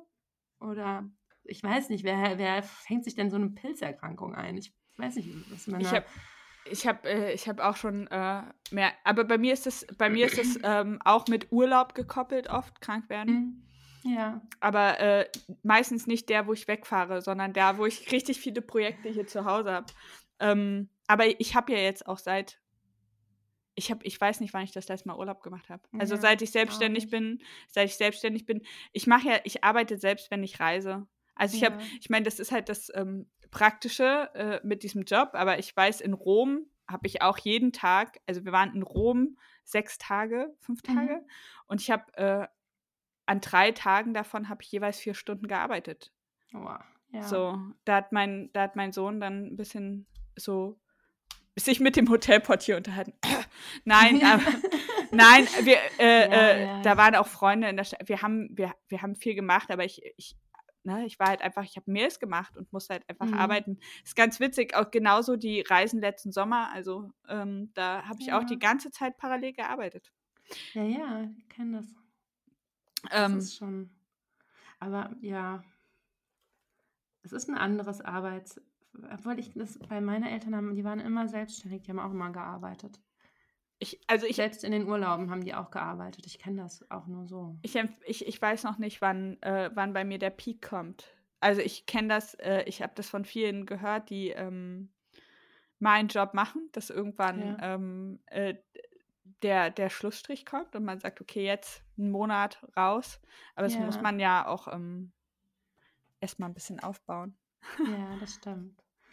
Ja, und wir sind so raus aus unserem Thema. Wir sind voll raus. Wir, ja, aber wir haben jetzt nacktes, nacktes Fleisch ohne ja. Haut besprochen. Genau. Und, und, ja. und, dass, ich, dass ich zu Ostern in ein Flugzeug steige. Ähm, ja. Und meine und Tochter waren... fliegt das erste Mal übrigens. Die oh. Generation, die Generation steigt das erste Mal in ein Flugzeug. Ja, meine Kinder sind auch noch nie geflogen. Ich weiß auch nicht, ob das so schnell passieren wird, muss ich ehrlich sagen. Ich, bei Flugreisen tue ich mich noch schwer. Wir Aber du besuchst diesen... mich. Ja, mit den, aber mit den Zähnern. Ah. nicht mehr vom Flugzeug. Nee. Mein, mein, äh, mein Inlandsflug direkt. Nee, mein bester, mein bester Freund hat eine App, die heißt Flight Club. Äh, das ist so mhm. eine, Mitflug, eine Mitflugzentrale. Ja. Vielleicht kann ah. man die Aber ähm, und bei den Generationen, um da wieder die Kurve hinzukriegen zu unserem Thema, habe ich halt auch so das Gefühl, ähm, jetzt durch die Pandemie musste ich ja auf so viel verzichten, weil so mit, ne, ja. bei uns sind die Supermärkte, es gibt immer noch Lebensmittel teilweise nicht. Also einfach, wo die Lieferketten nicht funktionieren, wo man die Sachen nicht kriegt. Blumenkohl war unmöglich zu kriegen eine Zeit lang, gefrorene Himbeeren oder sowas. Also ja. einfach Erdnussbutter, die Sorte, die ich gerne esse, die gab es nicht, weil ja. wegen Klima, also wegen Ernteausfällen und so Geschichten. Ne? Oder die, dass Pasta-Preise in die Höhe schnellen, weil. Die Erdnussbutterkrise habe ich auch mitbekommen. Ja, die war heftig. Das war krass. Das ist schlimm. Und man wird ja automatisch so eingeschränkt und dann denke ich immer so, ja, jetzt langsam, dann will ich mir wenigstens mein Haarshampoo kaufen und nicht immer mit diesem Filzkopf hier rumlaufen. ja, es war schon so, dass ich bei, gerade bei Kosmetik auch das Gefühl hatte, also gerade bei Haarshampoo, dass ähm, erstmal äh, ist unser ähm, Kanal total verstopft von dieser Schmiere. Ja. Wir haben ja so alte Leitungen hier in dem Haus ja. und ähm, dann hatte, meinte schon der. Zurück zum Thema. Lass ja. uns über Rohrleitung reden. Und, und da meinte der auch, was ist denn das? Was benutzt ihr hier für eine Seife? Das war nämlich ein Boomer. Der konnte, der hat schon gedacht, warum, was wollen die jetzt hier mit der harten Seife? Das ist Kernseife. ja, was soll denn der Quatsch hier? Da hat meine Oma mitgewaschen. Das ist einfach eine normale Seife. und dann, ähm, ja, und dann hatte ich das Gefühl, nee, da habe ich jetzt, obwohl ich diesen Nachhaltigkeitsgedanken gut finde, aber ich finde auch diese Eigenverantwortung, die man dann aufbringt, kann ich nur bis zu einem gewissen Rahmen auch stemmen irgendwie. Und ich weiß nicht, ob das. Und halt auch einfach, ich finde halt auch dieses krasse Judgen total, ja. total nervig. Also ich finde irgendwie total, also völlig unbewusst äh, ja. zu leben, finde ich halt einfach ich sag's einfach mal primitiv, aber ja. nur, wenn das im Rahmen der Möglichkeiten von einer Person liegt, sich darüber Gedanken zu machen wir dürfen einfach nicht vergessen, dass es viele Menschen gibt, die halt überhaupt nicht die Wahl ja, haben. Ja. ja. Also kaufe ich mir jetzt eine faire Jeans äh, für 120 Euro oder eben eine für 19,95 bei HM. Ja. So, das ist halt auch, äh, ist, ist ja auch einfach ein. Aber die Welt ist halt auch nicht besser, wenn man dann Einzelpersonen angeht. Genau, es geht nicht um Einzelpersonen. Ja. Es geht nicht um Einzelpersonen. Ich denke, man sollte sich seiner Vorbildwirkung irgendwie bewusst sein, ja. wenn man, wenn man Kapazitäten hat, äh, ähm, das zu reflektieren, ja. Mhm. Also ich bin mir auch, ich bin mir auch meiner Vorbildwirkung im Internet bewusst, aber ich lasse mir auch nicht ähm, alle Verantwortung zuschieben, was andere tun. Ja. Ich denke so Eigenverantwortung in einem gewissen Maß. Ich finde, das ist genau das Gleiche. Aber das ist mir, da überlege ich auch, ob die nächste Generation, ob die Gen Zs, die ja jetzt mit Social Media total groß werden oder groß mhm. geworden sind, ob die damit einen anderen Umgang pflegen, weil ich das Gefühl habe, noch manchmal, unsere Generation, die Millennials, die sind mit diesen Grenzen noch nicht so ganz, ähm, die sind noch nicht so ausbalanciert. Also die sehen dann auf einmal so Wahnsinn, ich kann da so einen Einblick in den Alltag kriegen, aber die wissen halt nicht, dass das nur so ein Mini-Ausschnitt ist. Genau, ja. und haben dann so das Gefühl, oh, das ist die Realität, also dass da noch kein richtiges Taktgefühl da ist. ja, das haben wir letzte Woche bemerkt. Ja. Mit, mit, dem, mit dem nicht vorhandenen Taktgefühl im Internet. Ja, du, ich, ich glaube völlig, du hast recht. Also ja. ähm, die, die ähm, bemerkst du das bei dir auch, dass du krass bewertest? Also ich habe mir das super abgewöhnt, aber auch weil ich einfach ja. Kreatorin bin. Und du bist ja auch Kreatorin. Ich glaube, man sieht das nochmal anders, wenn man selber, selber Content erschafft, als wenn man nur konsumiert. Ich glaube, ich bin gerade an so einer kritischen Grenze, ähm, wo ich so viele Follower habe, dass ich noch lesen kann, was die schreiben. Mhm. Und ähm, auch so eine Followerschaft habe, die generell, oder das haben wir ja beide, was total schön ist, weil die sehr kritisch sind, aber halt auch, sind die halt auch sehr kritisch. Und ähm, ich aber denke, das hatten wir ja auch schon bei den Kinderbildern, aber ich glaube, es war in der Nachbesprechung, dass das generell Leute trifft, die ja eh schon reflektiert sind in dem, was sie tun. Und da dann die Kritik abzuladen, finde ich immer so ein bisschen weißt du, das macht halt keiner bei der, ich habe jetzt zum Beispiel auch bei dem Kinder, ich bin auf was gestoßen, was wollte ich, das, was du auch gemacht hast, diese Waffeln, diese Croissants mhm. als Waffeln. Und dann habe ich wie ging das, welche Marke war das, was kaufe ich da, ob waren das jetzt die Brötchen oder war es der Croissant-Teig, so, ich wollte es ja. halt auch mit meinen Kindern ausprobieren und habe dann bei YouTube oder habe es gegoogelt und dann kam halt ein YouTube-Link und da war dann eine, die war so neun und die hatte einen eigenen YouTube-Channel und hatte halt so 180.000 Follower mit neun. Und dann ich, weißt du, und bei mir kommen die, die nicht, ich habe nicht mal ein Porträt meiner Kinder, weil ich, die sind Teil der Szene, aber nie Mittelpunkt der Bilder, die ich teile. Und dann kommen die aber trotzdem so, oh, aber du hast, du zeigst deine Kinder. Und ich denke mir so, ja, ich, aber meine Kinder haben keinen eigenen YouTube-Channel. Ja. ja, aber da würde keiner kommen und das weil das da schon so normal ist, ja. Ja, und ähm, ich immer das Gefühl habe, das trifft dann auch, oder vielleicht aber, ich weiß nicht, eher bei denen, die ja eh schon reflektiert oder kritisch im Umgang mit diesem Medien oder mit ihrem Verhalten. Aber das liegt dann da, auch an ihrer Bubble, ne? Also bei uns ja, ist es ja. Genau, ja. Wobei ich, ich äh, was schätzt du, wie, wie unsere, äh, denkst du, unsere Hörerinnen sind alle äh, Teil unserer Generation? Ja, ne? Ja, viel. Mehr oder weniger. Nee, ich weiß von, nee, ich von ein paar weiß ich, dass sie auf jeden Fall äh, älter sind. Ja, ja, ein paar sind das. Also ich kriege auch immer Nachrichten von welchen, die sagen, ich bin, wir sind schon älter oder ich bin schon älter als ihr, aber. Ich fände es auch super schön, wenn ihr vielleicht mal, also wenn ihr euch jetzt angesprochen fühlt, ja. mal eure, eure Meinung zur, zur Millennial-Generation äußert. Das fände ja. ich super spannend. Oder generell zu den Generationen und ja. euren Erfahrungen damit. Also ich finde bei den Millennials, was da halt auch total ähm, wichtig ist in unserer Generation, war auf einmal dieses Erwachen aus diesem kapitalistischen Traum, dieser, ja. Diesem, ja, weil als die Mauer fiel, war das ja so ein ganz deutliches Zeichen, irgendwie auch, da hat der Kapitalismus über den Kommunismus gesiegt. Ne? Das war das Gute und das war schon, so waren ja auch die ja. Filme. Diese ganze Amerikanisierung der Filme total, total. und der Medien, die einem dann diese Ideale von Konsum und ich weiß noch, ich habe so gerne andere Werbung geguckt. Und ich hatte, mein Vater war ja, ähm, hat in der Schweiz gearbeitet, als ich Kind war. Und alleine der hat mir dann manchmal einen Katalog mitgebracht oder sowas, ne? Aus ja. einem Barbie-Katalog aus der Schweiz. Ah. Und so, und ich fand, das war ja nicht weit weg, aber es war schon anders als bei uns, die Werbung und die Produkte oder die so Kinderzeitschriften. Und dann war da Werbung für irgendwas drin, was du hier nicht konsumieren kannst. Und ich, oh, wie, und ich dachte so richtig so, oh, wie geil ist Konsum als Kind. Ja. Ne? Ich will alles konsumieren, was es gibt. und ich will auch die japanische Schokolade hier haben.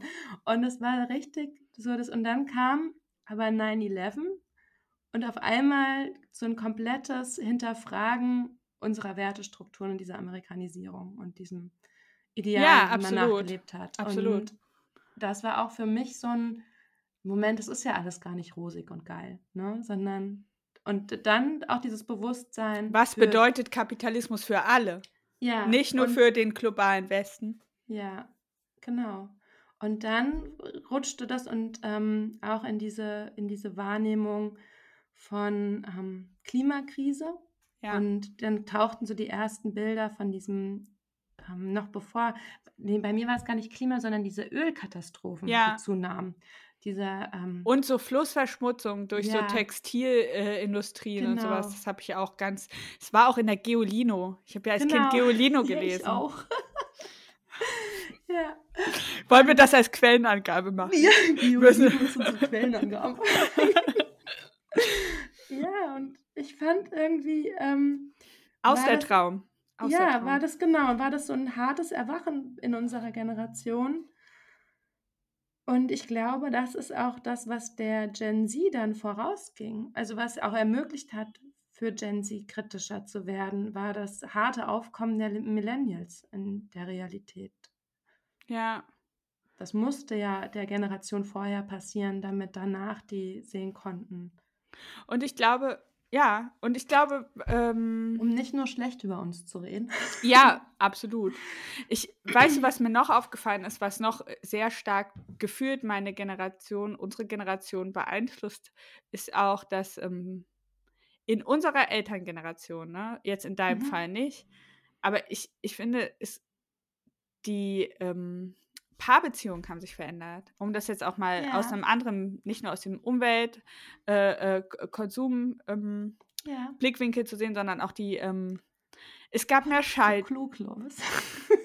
Nein, aber es gab ja auch auf einmal Nein, mehr, ich mein, mehr Scheidungen. Ich hatte, ja. ich hatte auch ein, äh, zum Beispiel, ähm, mein, ich hatte, ich habe in einer WG gelebt und mein Mitbewohner hatte zum Beispiel zwei Mütter. Ja. So, sowas, das, das gab es auf einmal, weil die Generation, ja. die, Gen die Boomer-Generation, beziehungsweise mehr die Generation Z, würde ich sagen, ja. die auf einmal alternative Paarbeziehungen, äh, äh, auch unverheiratete Paare, dass Eltern, dass ich Freunde hatte, deren Eltern unverheiratet waren. Ja. So, dass das alles auf einmal möglich war und wir dadurch in unsere, ähm, in, in unserem Erwachsenensein ganz anders ähm, mit ganz anderen, mit einer ganz anderen Sicherheit in unsere Bindungsphase gegangen sind, wenn wir das wollten, weil wir mhm. wussten, okay, wir müssen, also diesen Kampf, den Gener die Boomer bzw. Generation Z hatte, dass sie sich noch sehr legitim. Meinst du? X, meine ich, ja. X, Generation X, äh, sich sehr dafür rechtfertigen musste, wenn die nicht geheiratet haben, ja, habe ich das, das Gefühl, dass das alles bei uns viel normaler ist. Ja. Also ich habe das ja jetzt auch, oder auch geschieden sein, äh, bei uns jetzt also zumindest jetzt in meinem Umfeld, äh, enttabuisiert ist. Also ja. Also ich, ich, äh, ich erfahre keinerlei Diskriminierung mehr dafür, dass ich eine geschiedene Frau bin. Nee. Also wirklich nicht. Ich, ich habe keine negativen Erfahrungen. Äh, ich kriege manchmal so Nachfragen, weil, es weil Leute interessiert sind, hm, so jung und schon geschieden. Ja. Aber auch dieses Patchwork-Ding, natürlich gibt es da strukturelle Diskriminierung. Also ja. sowas wie, äh, dass ich Steuern zahle wie ein Single ohne ja, Kinder. Ja, also klar gibt es, oder, oder natürlich das Betreuungsmodell und äh, das ganze Einkommensmodell äh, nicht für Alleinerziehende gemacht ist, aber sonst erfahre ich, also so von, von Menschen, ja, nicht von der, nicht, vom, nicht vom Staat erfahre ich ähm, wenig, wenig negative Vibes dafür, dass ich, ähm, dass Voll ich gut. Gar, also weiß ich nicht, das äh, eher dann so Hilfe, Hilfeangebote, weil Leute denken, also gerade in der Pandemie als Alleinerziehende, ja. ich meine, jetzt wohnt ja mein Freund bei uns, aber davor habe ich super viel Hilfe auch angeboten bekommen. Ja. Es war jetzt nicht so, und meine Mutter war ja auch alleinerziehend ja. äh, und bei der war das noch ganz anders. Also ich glaube, die hat sich, die hat noch ganz andere äh, äh, Struggles gehabt. Und das finde ich so auch total schön. Das ist was total Schönes, ja. Oder kinderlos sein habe ich ja. auch das Gefühl, ist viel legitimer in unserer Generation jetzt. Ja, ja das stimmt. Aber auch zum Beispiel habe ich darüber nachgedacht, was, ähm, vielleicht hast du das auch so erlebt, dass zum Beispiel ähm, queer, also ja. queere Leute oder allein schon Homosexualität ja irgendwie überhaupt kein Ding mehr ist. Gar nicht. So vom, ne, das ist so null ein Ding gewesen. Also für mich persönlich auch, und ich habe auch das Gefühl für alle in meiner, wenn jetzt einer sagt, das interessiert auch keinen mehr, die sexuelle Orientierung. Also da, das ist auch nicht, weißt du, weil früher weiß ich noch bei meinen Eltern so, meinst du, ich glaube, der ist auch schwul. Ne? Ich kann ja. Sagen, der ist auch lange Single, der hat eigentlich nie eine Party. Ich glaube, der ist auch schwul. Und das wurde ja. geflüstert, ne? So, und, uh, das war okay. Und die wussten auch, dass es das gibt. Und es war nicht mehr so, oh, der gehört, weißt du, so Ins eingesperrt oder ja. verfolgt dafür, sondern es war schon, das gab es, das war zulässig. Also das nur, meinst du? Ich glaube, weißt du, so, ja. Und die oder dass eine ich Beziehung mit einer Frau. Oder, oder dass sich Män Männer in der Öffentlichkeit küssen. Ja. Oder so, oder Frauen sich in der Öffentlichkeit küssen, war halt einfach viel. Also war halt, ich, keine ja. Ahnung, das macht gar nichts mehr. Ja, ob, ja obwohl das ja Leute, die ähm, in ähm, so gleichgeschlechtlichen Beziehungen sind, ja oft auch sagen, sie trauen sich das noch nicht, das so offen zu zeigen. Aber ich muss auch sagen, ich bin jetzt auch nicht der Typ, der, ich knusche jetzt auch nicht so viel in der Öffentlichkeit. Aber nee. es ist halt auch schwierig zu sagen, in der Pandemie ist halt auch wenig Öffentlichkeit, ne? Ja. Ja, ich, ich weiß bin, jetzt nicht, was ich mache. Ich, ich, ich, bin mit meinem, ich bin mit meinem Freund am Sonntag neun Monate zusammen. Wir haben keinen vor der Pandemie. Und ähm, da denke ich halt auch irgendwie so für mich persönlich, mich interessiert das jetzt nicht, ob das zwei Männer sind, die sich küssen oder zwei Frauen. Das ist, macht mir, löst in mir auch nichts aus. Ich habe auch keinen, es interessiert mich auch nicht, wenn ich jemanden kennenlerne, welche sexuelle Orientierung der hat. Da mache ich mir keine Gedanken drüber. Und ich weiß, dass es aber anders war und ich das auch anders kenne von der Generation, von den Ich Boomern. weiß, auch dieses ich, Verschweigen oder dass ja. man das, ne, also das ist auf jeden Fall, ähm, äh, genau, also äh, das habe ich, ich habe neulich irgendein Interview geguckt. Ich weiß gar nicht, ich kann mich leider nicht mehr an Details erinnern, ich konsumiere zu viel.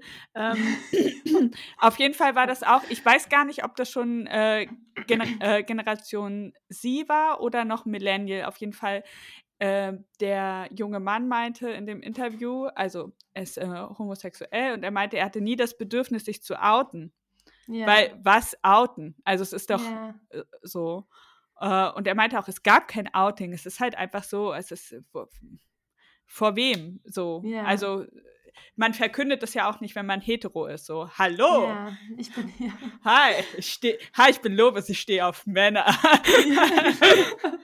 ja, und ähm, ich glaube aber auch bei uns in dem, ist ja auch so ein Bewusstsein jetzt dafür geworden, dass das ja eh ein Spektrum ist. Dass das mal ja. so, mal so, dass das auch wechseln kann, dass das verschiedene Modelle, dass das alles ein Konstrukt war. Ja, ja.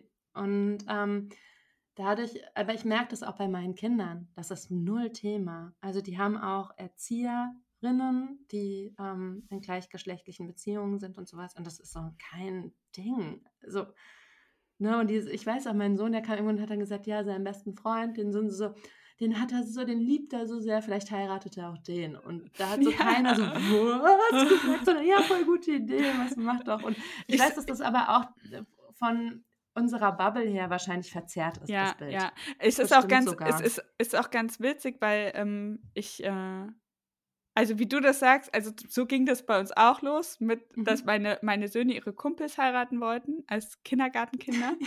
äh, und dann war es so, dass äh, sie, ähm, wenn, wenn wir jetzt darüber reden, äh, ich sag, ich sag dann manchmal so, oh, ich bin schon so neugierig, wie das wird, wenn ihr einen Freund oder eine Freundin habt.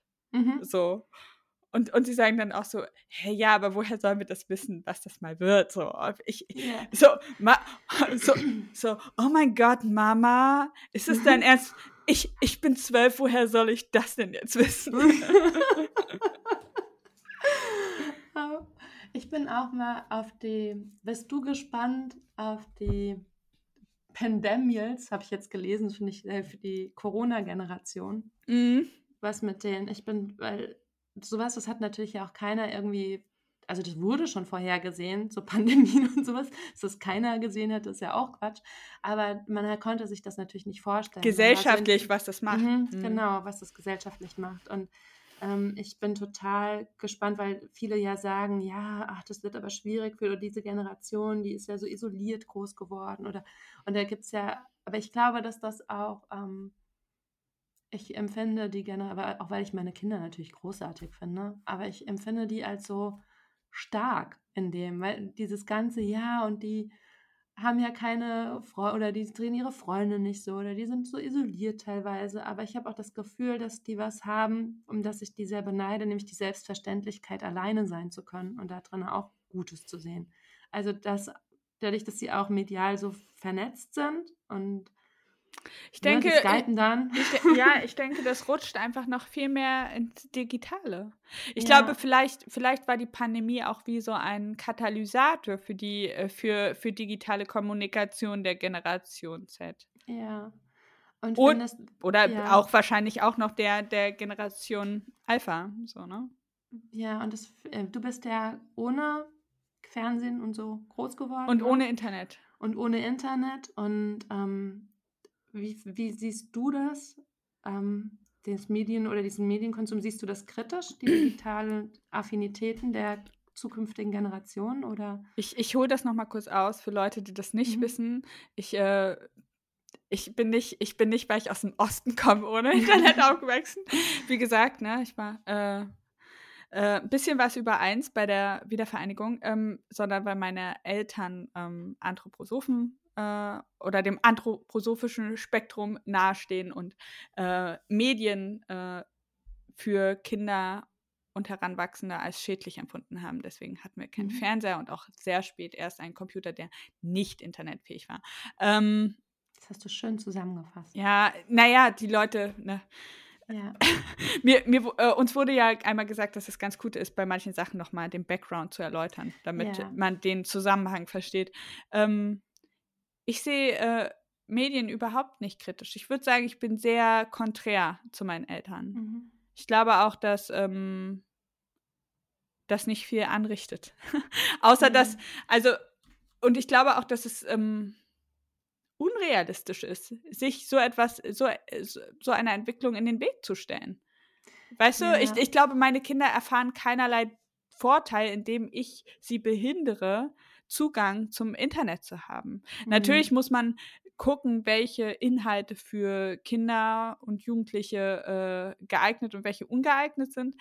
Ähm, äh, ich glaube aber, dass es da nicht über Verbot geht, weil ich glaube, Kinder finden ihre Wege. Also, ja. ähm, also vor allem Kinder, die so fit sind wie meine im Hirn mhm. und die, die, die, die einfach das verstehen, wie man wie, wie man Limitierungen knackt und irgendwelche Sachen, ja. irgendwelche, irgendwelche, äh, äh, ne? Also sie, ja. sie, sie, überlisten uns ständig. Ja, ähm, ja, ja. Und ich glaube, der Weg ist nicht Verbot, sondern äh, Offenheit und Kommunikation. Also wir sprechen äh, ein, ein, ein Gespenst für Eltern. Äh, in diesem Internet ist ja Pornografie.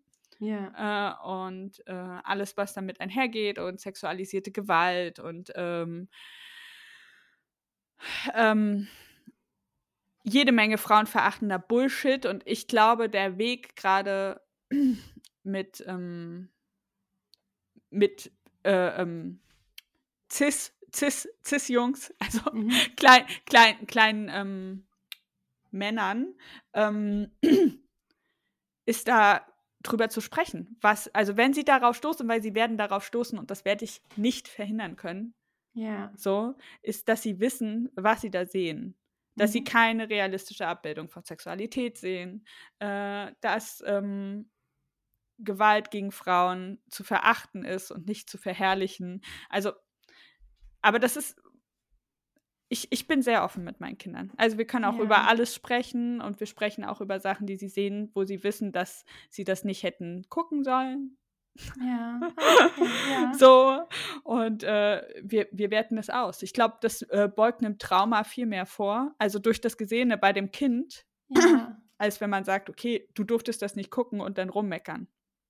Ja, was ja aber vielleicht auch bei, ähm, davon zeigt, dass du sehr reflektiert ähm, mit Digitalisierung umgehst.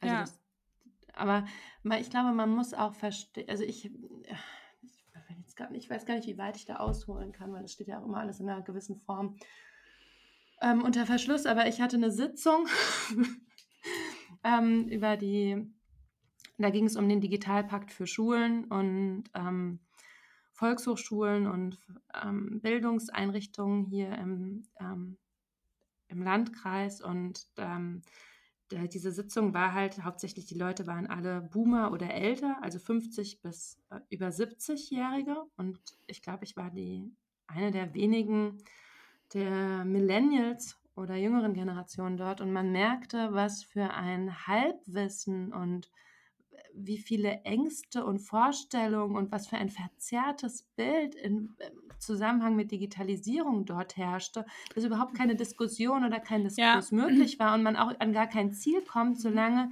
Und dann dachte ich, das ist schon ein so Generationskonflikt. Eine so eine Dämonisierung, ne? Ja, weil da sitzen Menschen an Machtpositionen, die überhaupt nicht das geringste Verständnis oder Selbstverständnis mit diesem Umgang mit diesen Medien haben die nicht verstehen, was Digitalisierung ist. Für die ist Digitalisierung einfach die ausdruckbare PDF. So. Ja. Also das ist dann und dann Digitalisierung abgeschlossen. Und ähm, das und da merkte ich dann auch, dass das total gerade Digitalisierung ein unheimliches Generationsding ist. Also mein Vater ist ja Softwareentwickler und den würde ich noch als sehr versiert sehen. Wir haben auch unsere ersten, also meine Mutter ist anthroposophisch, Anthroposophin mein Vater in gewissen Grundzügen auch in dem Sinne, dass äh, Natur so idealisiert wird und Demeter und sowas, das findet er auch gut. Die ähm, anthroposophische Landwirtschaft ist für den auch so ideal von seinen Vorstellungen her, aber gleichzeitig hat er diese enorme Affinität für Technik.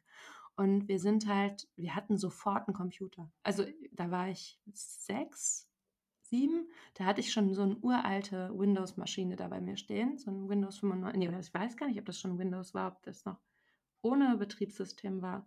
Und auf irgendwelchen, auf so 30 Disketten ein Spiel.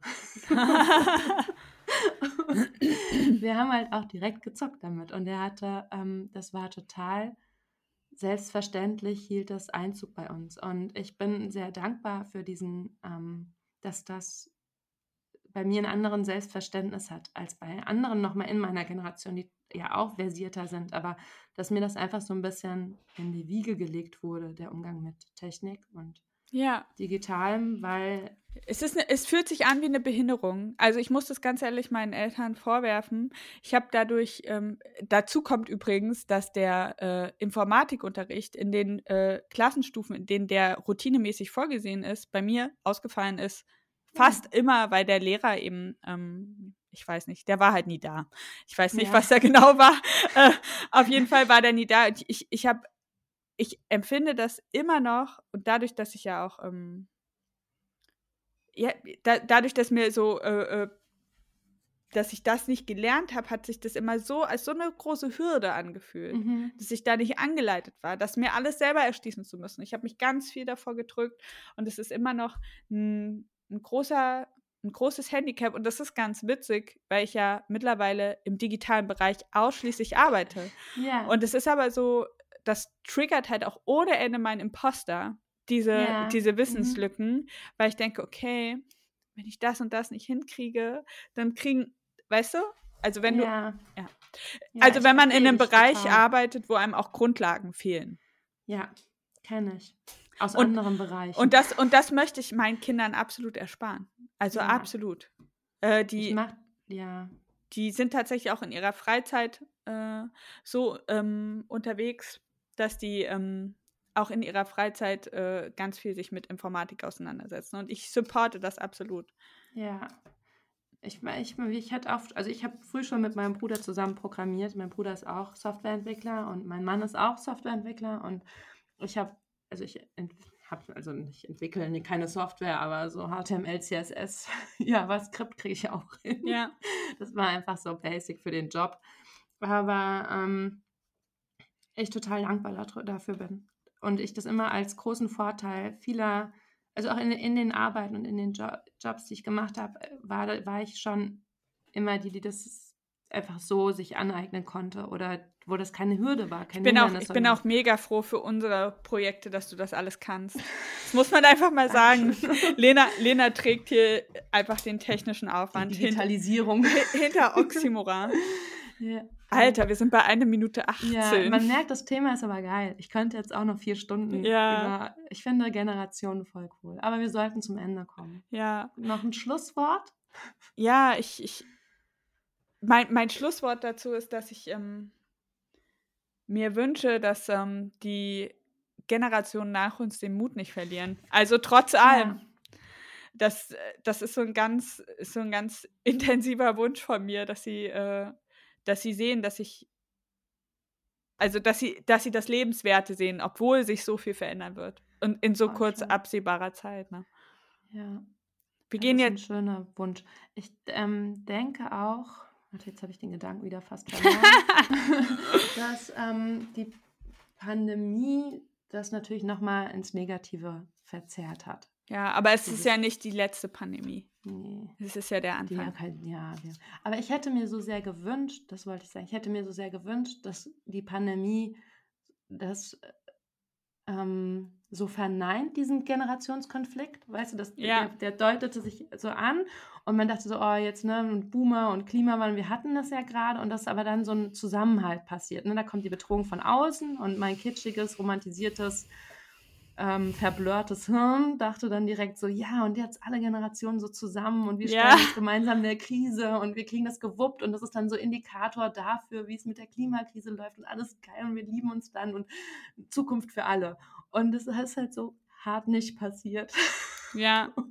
Und das hat mich jetzt auch so ein bisschen, zieht mich das runter, immer noch. Ja. Und deswegen wünsche ich mir auch, dass ähm, dass vielleicht die Generation daraus viel mehr Positives ziehen kann als ich, weil ich einfach alt bin. Empfind, empfindest du das manchmal so schon? Ja. Ja. Mhm. ja. Mein, mein kleiner Bruder hat mir äh, neulich gesagt, dass äh, er mich auf 25 schätzen würde. Oh. er ist 22. Yes! Oh, voll süß.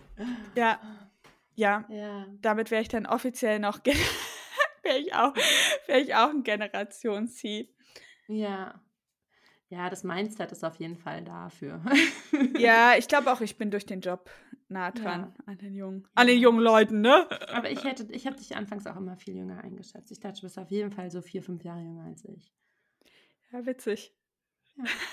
Okay, ciao Leute. Wir gehen jetzt ja, in die Nachbesprechung, die Nachbesprechung und genau. wir machen noch einen kleinen Teaser. Die Nachbesprechung gibt es ja für die äh, Steady-SupporterInnen unter euch.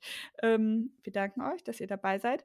Und ja. äh, in Zukunft wird es auch noch monatlich eine ähm, Gartenfolge geben bei Steady, in der wir äh, Garten-Updates diskutieren und was wir anbauen und was wir machen. Und wir nehmen genau. morgen die erste Gartenfolge auf. Ich freue mich ja, darauf. Frisch aus dem Garten, so ist der Plan. Wir so. kommen frisch aus dem Garten, noch mit der Erde an den Fingern klebend, ja. tasten wir auf unserem Mikro rum. Alles klar, ja, Leute. Bis gut. nächste Woche. Tschüss. Mach's gut. Tschüss.